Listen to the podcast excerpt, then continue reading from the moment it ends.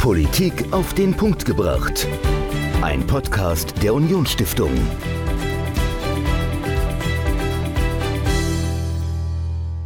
Hallo und herzlich willkommen zu einer neuen Folge Politik auf den Punkt gebracht. Ich bin Dominik, mir gegenüber sitzt Michael und Michael, hast du dich auf den Winter vorbereitet?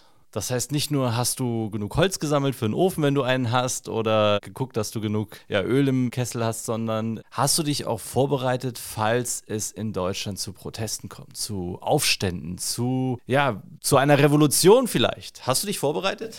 Wie soll ich sagen, ich glaube da persönlich nicht dran, dass es zu einer Revolution kommt, aber ich glaube schon, dass es Proteste gibt. Also das okay. hat man ja auch während Corona gesehen oder während der Flüchtlingskrise, dass das Potenzial durchaus vorhanden ist, dass es zu größeren Protesten kommt. Aber ich habe mich jetzt nicht explizit vorbereitet auf einen Volksaufstand. Also ich weiß nicht, wie es bei dir ist, aber... Nee, ich auch nicht. Ja. Aber das ist ein Thema tatsächlich, das in den letzten Wochen und Monaten immer wieder in den Medien hochkommt. Die Sache, ja, der heiße Herbst, so heißt es dann immer, oder der heiße Winter die Befürchtung, dass es zu großen Protesten kommt, dass auch die, sag ich mal, die Extremen auf der rechten oder auf der linken Seite die aktuelle Situation mit Gasknappheit, mit hohen Energiepreisen versuchen für sich auszunutzen, auf die Straßen gehen und dass es dann möglicherweise sogar zu einer Revolution kommen könnte. Michael, du hast dich mit jemandem unterhalten, der diese Situation sehr genau analysiert und einschätzen kann. Mit wem hast du gesprochen und genau worüber? Ja, mit Professor Vorländer von der TU Dresden ist Politikwissenschaftler, wird sich natürlich auch gleich nochmal im Detail vorstellen und mit ihm habe ich darüber gesprochen, ob es Volksaufstände in Deutschland möglicherweise geben kann. Also Grundlage oder Ausgangspunkt war ein Artikel im Spiegel mhm. vom 20. August, wo ja auch zitiert wurde und darüber sprechen wir. Also es wird spannend. Auf jeden Fall. Das ganze Interview, Professor Vorländer im Gespräch mit Michael, ob es zu Aufständen kommt oder nicht, wie heiß dieser Herbst, dieser Winter wird, das hört ihr jetzt. Viel Spaß. Heute bei mir im Podcast Professor Hans Vorländer. Herzlich willkommen, Herr Professor Vorländer. Guten Tag, Herr Scholl. Würden Sie sich einmal kurz unseren Hörerinnen und Hörern vorstellen?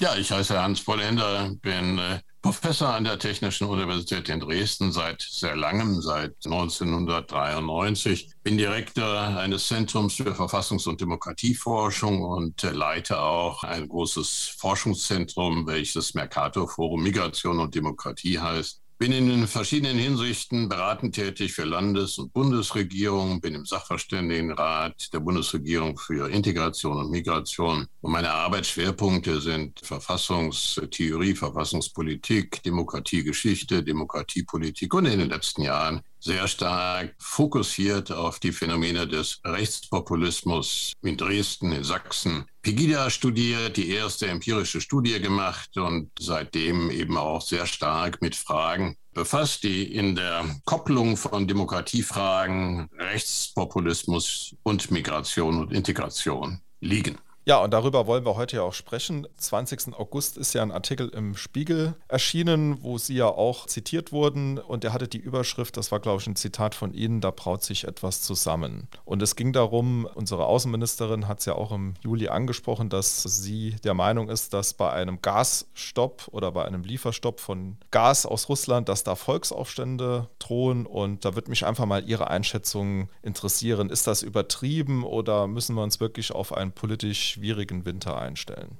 Ja, wenn man an Volksaufstände denkt, dann denkt man an so ganz große revolutionäre oder vorrevolutionäre Ereignisse, die es ja auch in der DDR gegeben hat, die es in Ungarn oder in anderen Ländern gegeben hat, die sich vielleicht in Deutschland mit der Situation 1918, 19 und vielen anderen oder gar mit der Aufständen in der Endphase der DDR 89. Das sind ja alles solche Assoziationen, die man hat. Also ich glaube, dass äh, das überzeichnet ist, wenn man es Volksaufstand nennt. Aber Unruhe gibt es natürlich. Und wir haben in den letzten Jahren ja auch gerade in Ostdeutschland, gerade in Sachsen, wo ich seit geraumer Zeit lebe, gesehen, dass gerne demonstriert wird und dass es da ziemlich rau zugeht. Und das war vor der Migrationskrise mit Pegida 2014, 15 so. Das war dann im Zuge der Migrationsdynamiken 15, 16 sehr stark.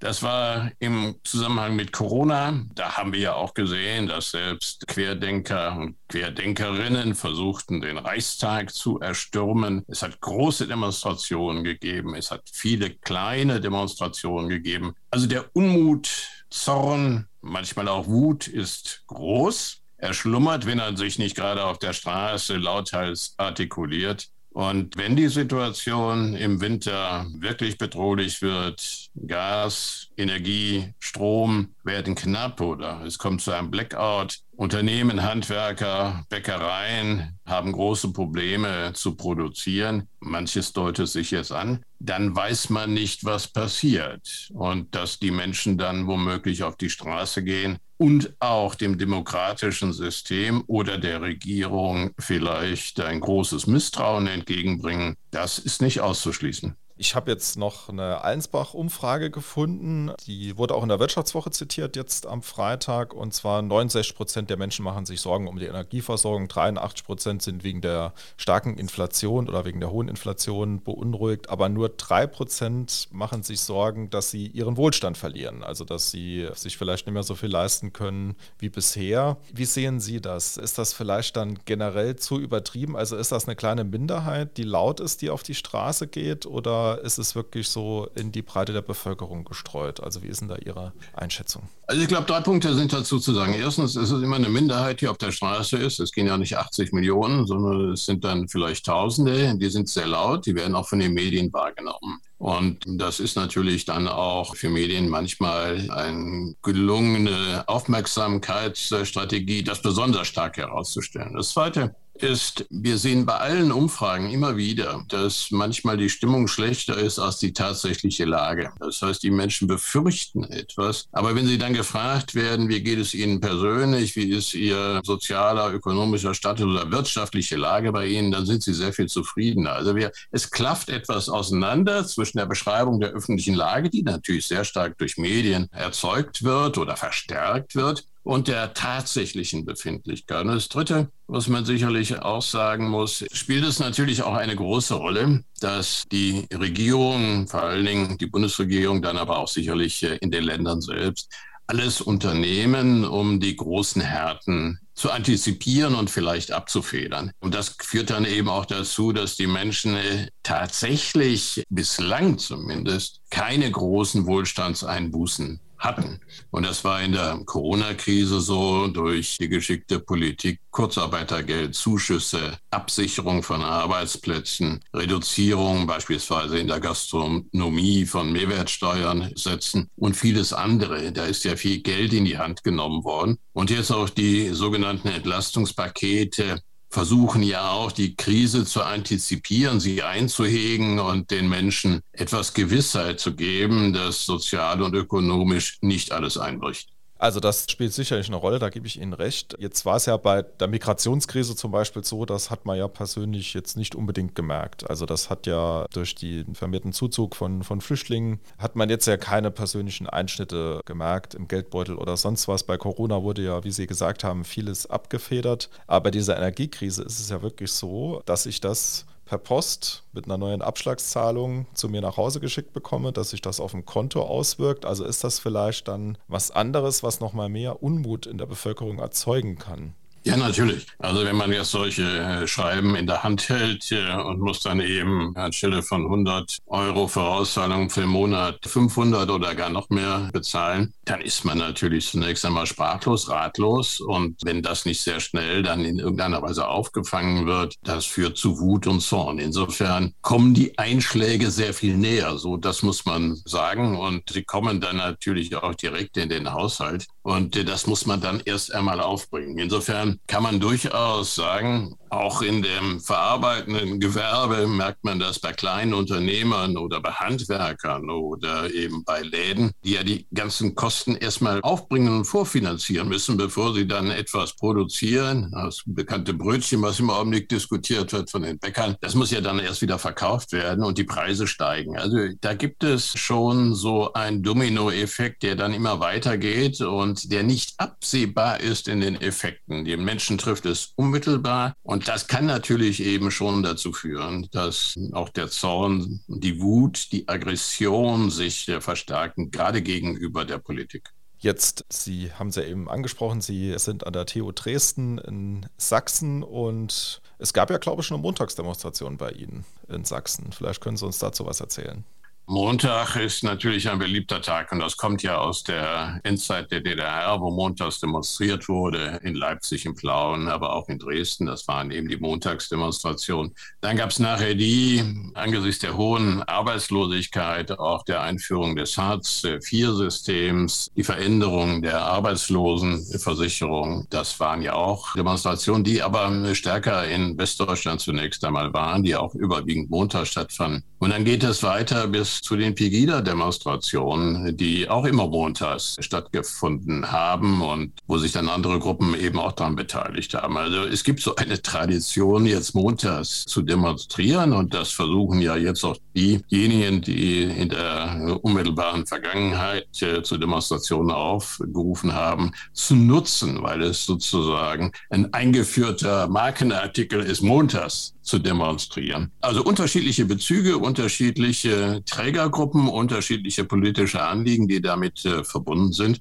Und das wird jetzt wiederbelebt. Und das war ja auch auf der Demonstration in Leipzig so, wo die Linke zunächst aufrief, aber sich dann auch rechte Gruppierungen auch da draufsetzen wollten, weil die in den letzten Jahren ja eigentlich diejenigen waren, die am stärksten mobilisiert haben. Und das war ja auch Artikel, äh, oder wurde ja auch in einem Spiegelartikel aufgegriffen. Also der Ostbeauftragte der Linken hat ja auch mit dazu aufgerufen, dass man montags demonstriert. Man hat dann möglicherweise rechtsextreme oder rechtspopulistische Gruppen, die aufrufen. Also gibt es da einen Schulterschluss von Kräften, die jetzt vielleicht nicht in der politischen Mitte des politischen Spektrums angesiedelt sind? Ja, das war ja der Versuch auch ganz bestimmter Leute aus der, der rechten, aus dem rechten Lager, sowas wie eine Querfront zu etablieren, ganz links und ganz rechts und dann zu versuchen, die Mitte noch zu füllen. Also der Versuch eben, sich selbst als Führer des Protestes zu etablieren. Darum geht es so ein bisschen im Augenblick. Wer hat eigentlich das Sagen bei den Protestdemonstrationen? Ist es die Linke, die natürlich für sich immer reklamieren kann, wir sind diejenigen, die die soziale Benachteiligung oder die wirtschaftliche Benachteiligung oder gerade die ökonomischen Krisen thematisieren. Und die Rechten, die eigentlich eher über kulturelle Ressentiments kommen oder wie in der Migrationskrise, gerade die Antimigrationsparteien oder Bewegungen oder Strömungen, Strömungen auf der Straße sind. Und die versuchen alle natürlich auch so etwas wie ein populistisches Ressentiment weiter zu schüren. Es geht immer gerade bei den Rechten ganz besonders, darum, die Politik verächtlich zu machen, sie zu kritisieren, die Elite, das Establishment und meistens den Menschen ja auch einzureden, dass die Regierenden nur in die eigene Tasche wirtschaften und das Volk sozusagen am langen Arm vertrocknen lassen oder aushungern lassen. Und diese Gegenüberstellung zwischen sagen wir, dem Volk, Anführungszeichen, und den Eliten, den Politikern oder auch den Medien, das ist so ein äh, Generator der Unzufriedenheit. Wenn man das verstärkt, hat man natürlich auch sehr schnell eine große Kritik am demokratischen System. Und manche Kräfte wollen einfach dieses demokratische System beseitigen oder delegitimieren. Und das sind eben die Extremisten, extreme Gruppierungen, die das immer wieder versuchen wenn man sich jetzt Sachsen anschaut, also sie haben tolle Städte, die Wirtschaft läuft eigentlich ganz gut und ja auch stabile politische Verhältnisse. Woher kommt denn diese Unzufriedenheit? Also wie hat sich das entwickelt? Und man hat ja den Eindruck, dass uns das in Sachsen oder generell in Ostdeutschland ein bisschen stärker ausgeprägt ist als jetzt vielleicht in den alten Bundesländern. Ja, zum einen, Sie haben vollkommen recht, das ist extrem schön hier. Die Städte sind alle wunderbar wieder aufgebaut, auch die kleinen Dörfer. Unterschied zu dem, was man sonst so immer sagt, auch die Verbindungen in die Regionen, also in die ländlichen Regionen, sind gar nicht so schlecht. Äh, aber es hat sich ja endlos viel getan in den letzten 30 Jahren, also durch die Revolution hat sich alles hier verändert, ökonomisch, sozial, in der Demografie. Viele Menschen sind weggezogen, gerade aus den ländlichen Regionen. Es hat eine starke Deindustrialisierung gegeben. Das heißt, der Resonanzboden für Kritik und Protest ist in den ersten 20 Jahren ja gelegt worden, einfach durch diesen großen Wandel, den Umbruch. Und das hat sich dann lange Zeit nicht wirklich öffentlich bemerkbar gemacht. Und die Bürger hatten immer aber den Eindruck, dass sie Bürger zweiter Klasse sind. Das zeigen auch alle Umfragen immer wieder. Und gleichzeitig haben sie hart arbeiten müssen. Die Arbeitslosigkeit war ja extrem. Die Industrie ist ja abgewickelt worden, musste neu aufgebaut werden. Das war ein ganz, ganz harter Prozess. Ich weiß, im Saarland, in der Pfalz, im Ruhrgebiet gibt es die gleichen strukturellen Probleme. Sie waren, sind aber langfristiger. Nicht alles kam zur gleichen Zeit. Und sie sind auch rechtzeitig abgefedert worden. Das war im Osten nicht überall der Fall. Das heißt, die Leute haben Härten gehabt. Und jetzt sind sie ähm, hatten immer den Eindruck, sind Bürger zweiter Klasse, haben so ein bisschen gegen den Westen demonstriert. Auch das spielt immer eine große Rolle, Ost-West, weil sie sich als Opfer auch fühlen. Gleichzeitig aber, und da haben Sie recht, ist sehr viel geschaffen worden hier. Die Arbeitslosigkeit ist ja sehr zurückgegangen. Es gibt moderne, zukunftsweisende Industrien. Auch der Strukturwandel ist hart, gerade was Braunkohle angeht. Lausitz und andere Bereiche ist unterwegs. Das führt eben auch zu Verunsicherung. Und das kommt alles zusammen. Und dann gibt es eben bei solchen Krisen Ausbruch von Wut oder ähm, von Kritik, äh, von Protest. Und das ist so ein bisschen die Basis, wo sich so etwas leichter mobilisieren lässt. Und dann kommt natürlich hinzu, dass wir hier immer noch in Prozessen der demokratischen Konsolidierung sind. Äh, der Westen hat gelernt von 45, 49 an, über 30, 40 Jahre sich demokratisch zu etablieren. Es gibt demokratische Zivilgesellschaft. Die 80er Jahre, die 70er, eigentlich schon Ende der 60er ging das ja los. Und das war ja im Osten alles nicht vorhanden. Die kommen aus einer Diktatur, aus einem totalitären Regime. Und die DDR verschwand und damit verschwanden aber auch alle sozialen Verständigungs- und Vergemeinschaftungsformen. Und da mussten sich die Leute auch mal erst finden. Und diese Verunsicherung, die da damals entstanden ist, das völlig Neue, das spielt natürlich nach wie vor eine Rolle. Und jetzt sind die Menschen einigermaßen wieder angekommen. Sie sind auch sehr stolz auf das, was sie erreicht haben. Das zeigen alle Befragungen. Aber sie haben Angst, dass sie diese Sicherheit und das Erreichte wieder verlieren. Und das lässt sie wieder auch sehr skeptisch werden und sehr unsicher, was die weitere Entwicklung angeht.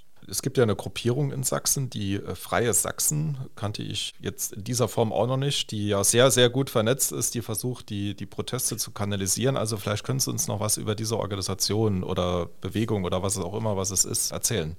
Ja, es gab die Freien Sachsen sind sozusagen der letzte Stein in diesem Protestbaukasten, der da sich immer neu sortiert und der immer neu zusammengesetzt wird. Die, diese Pegida-Bewegung war ja auch eine originäre ostdeutsch-sächsische Bewegung äh, aus dem Umfeld von Dresden. Dann äh, haben wir gesehen, dass die AfD bis heute ja in Ostdeutschland viel stärker ist als in Westdeutschland, vor allen Dingen auch in den südlichen Regionen, die eigentlich ökonomisch äh, erfolgreich sind, wie Sachsen, südliches Sachsen, südliches Thüringen, südliches Sachsen-Anhalt. Da ist die AfD sehr, sehr stark und zum Teil auch verwurzelt. So, die AfD ist auch in allen Landtagen und da bleibt natürlich dann schon wieder Raum, noch weiter rechts, gerade bei im Zusammenhang mit den Corona-Demonstrationen. Und das haben dann ehemalige NPD-Leute wie Kuhlmann in äh, Chemnitz, die im Übrigen alle aus Westdeutschland kommen, das muss man sehr deutlich dazu sagen, die sehr stark Erfahrung haben eigentlich in der Organisation von Proteste, die auch aus rechtsextremen Gruppierungen kommen, mittlerweile hier auch vom Verfassungsschutz eben ganz deutlich als verfassungsfeindlich bezeichnet sind, auch beobachtet werden. Die haben äh, verstanden, dass man hier die Unzufriedenheit und manchmal auch Wut und Zorn auf sich vereinigen kann und haben die Menschen dazu bewegt, auf die Straßen zu gehen. Und diese Freie Sachsen haben das vor allen Dingen im Erzgebirge verstanden. Zönitz, ein kleiner Ort im Erzgebirge, die haben dort begonnen und haben es eben verstanden, die Unzufriedenheit nicht nur zu kanalisieren, sondern auf sich selbst äh, zu beziehen und nochmal zu vergrößern und sie zu organisieren, zu mobilisieren auf die Straße. Und die heißen deshalb Freie Sachsen, weil sie auch leider ganz clever sind denn die Sachsen sehen sich als freiheitsliebend an und als ist ein stolzes Völkchen. Vor allen Dingen im Erzgebirge bei den Bergleuten. Das ist eine alte Bergleute-Tradition. Ist wie im Ruhrgebiet. Da wurde nur Zinn und Erz wurden dort abgebaut, aber das hat sich fortgesetzt, auch handwerkliche Traditionen, also die Holzschnitzerei. Und da finden Sie, wenn Sie in den Orten des Erzgebirges umherfahren, enge Gemeinschaften nach wie vor, Heimatvereine und man singt Lieder von den Bergleuten. Es gibt Spielmannszüge, Bergparaden, all das, was eigentlich überdauert hat. Und da haben dann die sogenannten Freien Sachsen, also sehr stark anfänglich NPD organisiert aus ehemaligen NPD-Funktionären, die haben da sich das angeschaut und haben eine Strategie kommunikativer Art entwickelt, den Unmut der sächsischen Erzgebirger in der Corona-Krise, auch bei den Lockdowns oder bei den Geschäftsschließungen zu mobilisieren. Das ist sozusagen der Zusammenhang und seitdem sind sie eine Kraft, die versucht, der AfD rechts Konkurrenz zu machen. Und es gibt in der Tat auch ja, Befürchtungen bei einigen AfD-Leuten, dass die Freien Sachsen der AfD schaden können. Und es gibt auch zum Teil bei der AfD Unvereinbarkeitsbeschlüsse, dass man also nicht in den Freien Sachsen sein darf und gleichzeitig Mitglied der AfD. Bei den Kommunalwahlen, die wir vor kurzem mal in Sachsen hatten, haben die Freien Sachsen zum Teil sehr erstaunliche Ergebnisse gehabt, gerade in den kleinen Kommunen, in den äh, Gemeinden, in Dörfern auch. Aber zum großen Geländegewinn für die Freien Sachsen hat es nicht gereicht. Also eine politische Kraft rechts von der AfD, die sich da etabliert, und möglicherweise dann auch politisch eine weitere Rolle spielen will, oder? Also Landtag? Ja, auf jeden Fall, auf jeden Fall. Also die werden das im Winter, je dramatischer die Lage wird, desto offensiver werden sie sein. Und es gibt ja auch innerhalb der AfD Leute, die versuchen es auch zu weiter zu radikalisieren. Das ist vor allen Dingen der Höckeflügel, der in Ostdeutschland, Sachsen, Thüringen, südliches Sachsen-Anhalt auch relativ stark ist und von großem Einfluss, die die Kampagnenfähigkeit der AfD erhöhen wollen, und zwar auf der Straße. Und die sehr deutlich auch von Querfront reden und denen eine dramatische Verschlechterung der gesamten ökonomischen und sozialen Lage sehr entgegenkommt. Das sehen sie eigentlich fast dabei, um daraus dann die massiven Proteste zu generieren und, wie manche durchaus sagen, so etwas wie eine vorrevolutionäre Situation zu erzeugen, um dann ihre konservative Revolution durchzusetzen, die in der Delegitimierung natürlich der bestehenden liberalen und repräsentativen Demokratie besteht und in Richtung Autokratie weist, so wie man das aus dem Trumpismus in den USA ja auch kennt. Oder manche sind auch sehr Putin-freundlich. Und sie sind gut vernetzt, also 360.000 Mitglieder in den einschlägigen Telegram-Gruppen. Also das ist ja schon eine Hausnummer. Also dann erreicht man ja schon eine Masse im Bundesland, wahrscheinlich auch viele Multiplikatoren. Ist ja, das, äh, oder wie, wie schätzen Sie das ein? Man muss ja mit solchen Zahlen immer ein bisschen vorsichtig sein. Also gerade bei in den Social Media, da gibt es ja Bots und Trolls und alles Mögliche. Das kann ja ein bisschen aufgeblasen sein. Ob es wirklich so viele sind, äh, die da tagtäglich den Einlassungen folgen, ist nicht wirklich kontrollierbar. Insofern 360.000, das wäre angesichts von 4 Millionen Sächsinnen und Sachsen bedrohliche Zahl. Ich würde das so nicht dramatisieren. Wie gesagt, weil man nicht weiß, ob das alles stimmt. Manchmal vorher sagte man auch 180, aber die Zahlen sind von den Freien Sachsen auch ein bisschen künstlich nach oben getrieben, um ihren Einfluss größer erscheinen zu lassen. Bislang, zumindest auf parlamentarischer Ebene oder bei Wahlen, sind die AfD-Leute immer noch stärker und sie können noch stärker mobilisieren. Die Freien Sachsen sind eine Kraft für die Radikalisierung auf der Straße. Die haben überhaupt kein Interesse irgendwie an parlamentarischer Repräsentanz und sie wollen eigentlich auch eher die AfD womöglich entweder vertreiben, was schwierig ist, oder aber sie noch weiter zur Radikalisierung treiben. Das ist die Herausforderung für die AfD. Die Freien Sachsen aber im Umfeld, das ist eben dann doch nicht ungefährlich, gibt es viele auch durchaus zu Gewalt bereite Kräfte. Sie haben großen Einfluss, wie der radikale Flügel der AfD, auch bei Kampfsportbünden, zum Teil auch in der Fußballszene. Es ist ja auch kein Geheimnis, dass gerade im Umfeld der Fußballer, Fußballvereine solche radikalen Gruppierungen äh, unterwegs sind. Gibt es übrigens aber auch in Westdeutschland, dass sich da Hooligans schlagen. Das ist kein reines Ostphänomen, aber hier ist es schwierig, diese Gewaltpotenziale immer so einzuhegen, dass nicht eben doch regelmäßig auf Demonstrationen beispielsweise Journalistinnen und Journalisten bedrängt werden oder Beobachter. Und dass sich aus diesem Kreis, wie man ja auch weiß, vielleicht dann Einzeltäter finden, die in irgendeiner Weise Gewalt ausüben oder gar terroristisch tätig werden, ist ja auch nicht auszuschließen, wie man aus der Erfahrung der letzten Jahre weiß, ob es NSU ist oder der Mordanschlag auf Lübcke. Also es gibt ja viele solche Momente, wo sich Einzelne legitimiert fühlen durch den Protest auf der Straße, jetzt in den gewaltsamen Vollzug bis hin zu Hinrichtungen wie im Fall von Lübcke zu gehen. Wenn wir das jetzt hören, das ist ja doch ein sehr düsteres Bild. Also, sagen wir mal, Faktoren, die wir nicht beeinflussen können, wie die Energiekrise, Kräfte, die die Demokratie aushöhlen wollen. Müssen wir uns Sorgen um unsere Demokratie machen? Wie sehen Sie das? Ja, man sollte sich immer Sorgen um die Demokratie machen, weil Demokratien sind letztlich doch vergleichsweise labile Systeme, die auf der sehr starken Zustimmung der Bevölkerung und der Menschen beruht. Insofern äh, wachsam muss man immer sein. Und es kommt darauf an, wie andere Zivilgesellschaft, nennen wir sie mal die helle oder die gute, die sich für die Demokratie auch tatsächlich einsetzt auf verschiedenen Ebenen, auf der kommunalen Ebene bis Landes- oder Bundesebene und auch die Medien, dass die hellhörig bleiben und auch immer darauf hinweisen, dass diese Gruppierungen zwar sehr laut sind, auch unter Umständen gefährlich, aber dass sie eben doch immer auch nur eine Minderheit sind. Und die Menschen auch in Ostdeutschland, aber generell in Deutschland sind ja nach wie vor davon überzeugt, dass die mehrheitlich, mit großer, großer Mehrheit, dass die Demokratie das beste System ist. Allerdings sind sie in Osten stärker als im Westen. Auch gleichzeitig davon überzeugt, dass sie nicht so gut praktiziert wird. Das ist so immer so eine unterschiedliche Auffassung. Demokratie, gute Idee.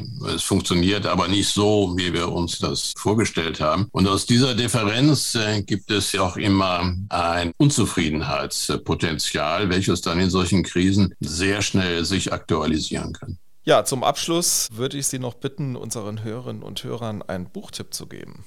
Ein Buchtipp. Ich habe natürlich in den letzten Monaten, gerade seit dem 24. Februar, versucht, all das aufzuholen, was ich, aber was viele andere, wir vielleicht in der gesamten deutschen Öffentlichkeit in den letzten Jahren, Jahrzehnten versäumt haben, uns nämlich mit Ostmitteleuropa viel genauer zu befassen, auch mit der Ukraine und auch mit Russland. Wir haben es vielleicht in unserer Friedenseuphorie nach 1990 äh, einfach verdrängt, was dort passiert ist. Es gibt zwei Bücher, die ich sehr, sehr beeindruckend finde. Eins lag schon lange auf meinem Schreibtisch, habe ich nie angeguckt, von Timothy Snyder, ein herausragend guter Kenner der Ukraine, auch jetzt medial, auch in internationalen Zeitungen, Zeitschriften sehr präsent. Timothy Snyder mit dem Buch Bloodlands, also Blutländer, der sehr genau zeigt, wie Deutschland, aber auch Russland und die Sowjetunion in den 30er,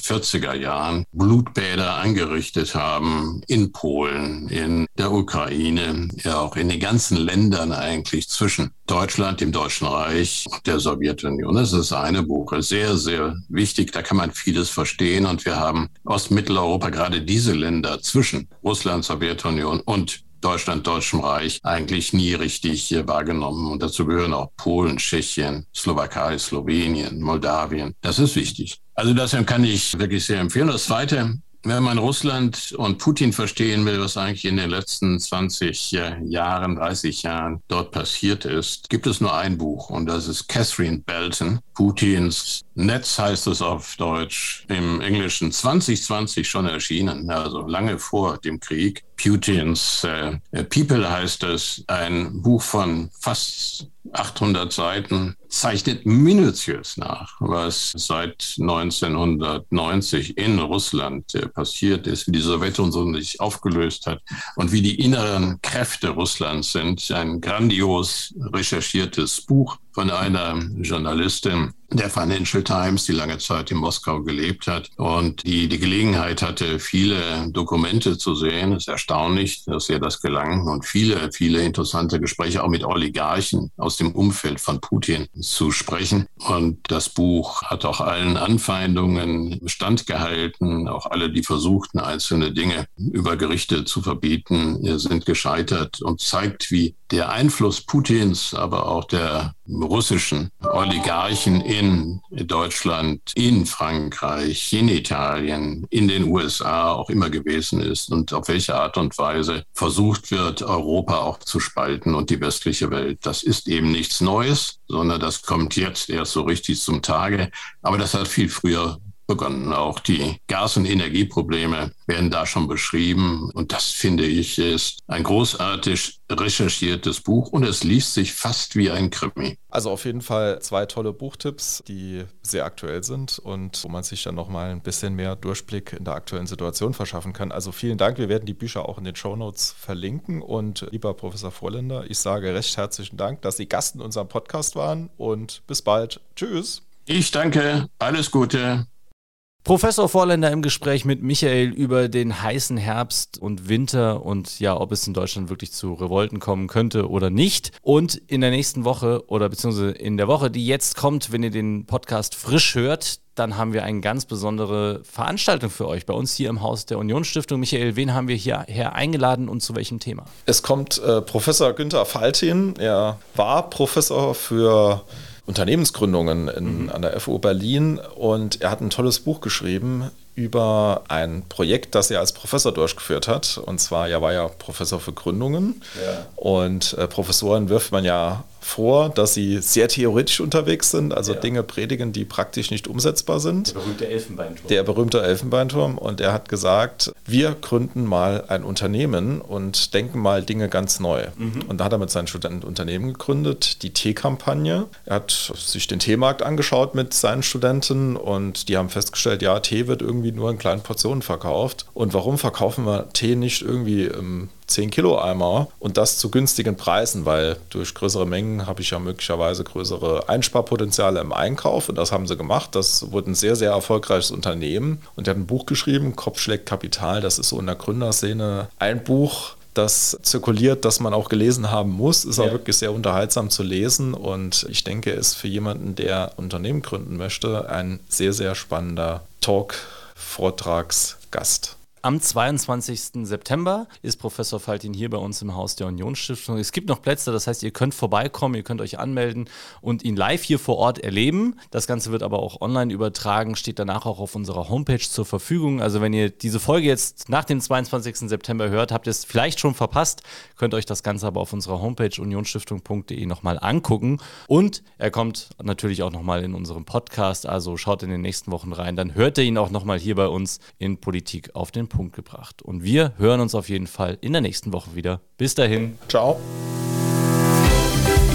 Politik auf den Punkt gebracht. Ein Podcast der Unionsstiftung.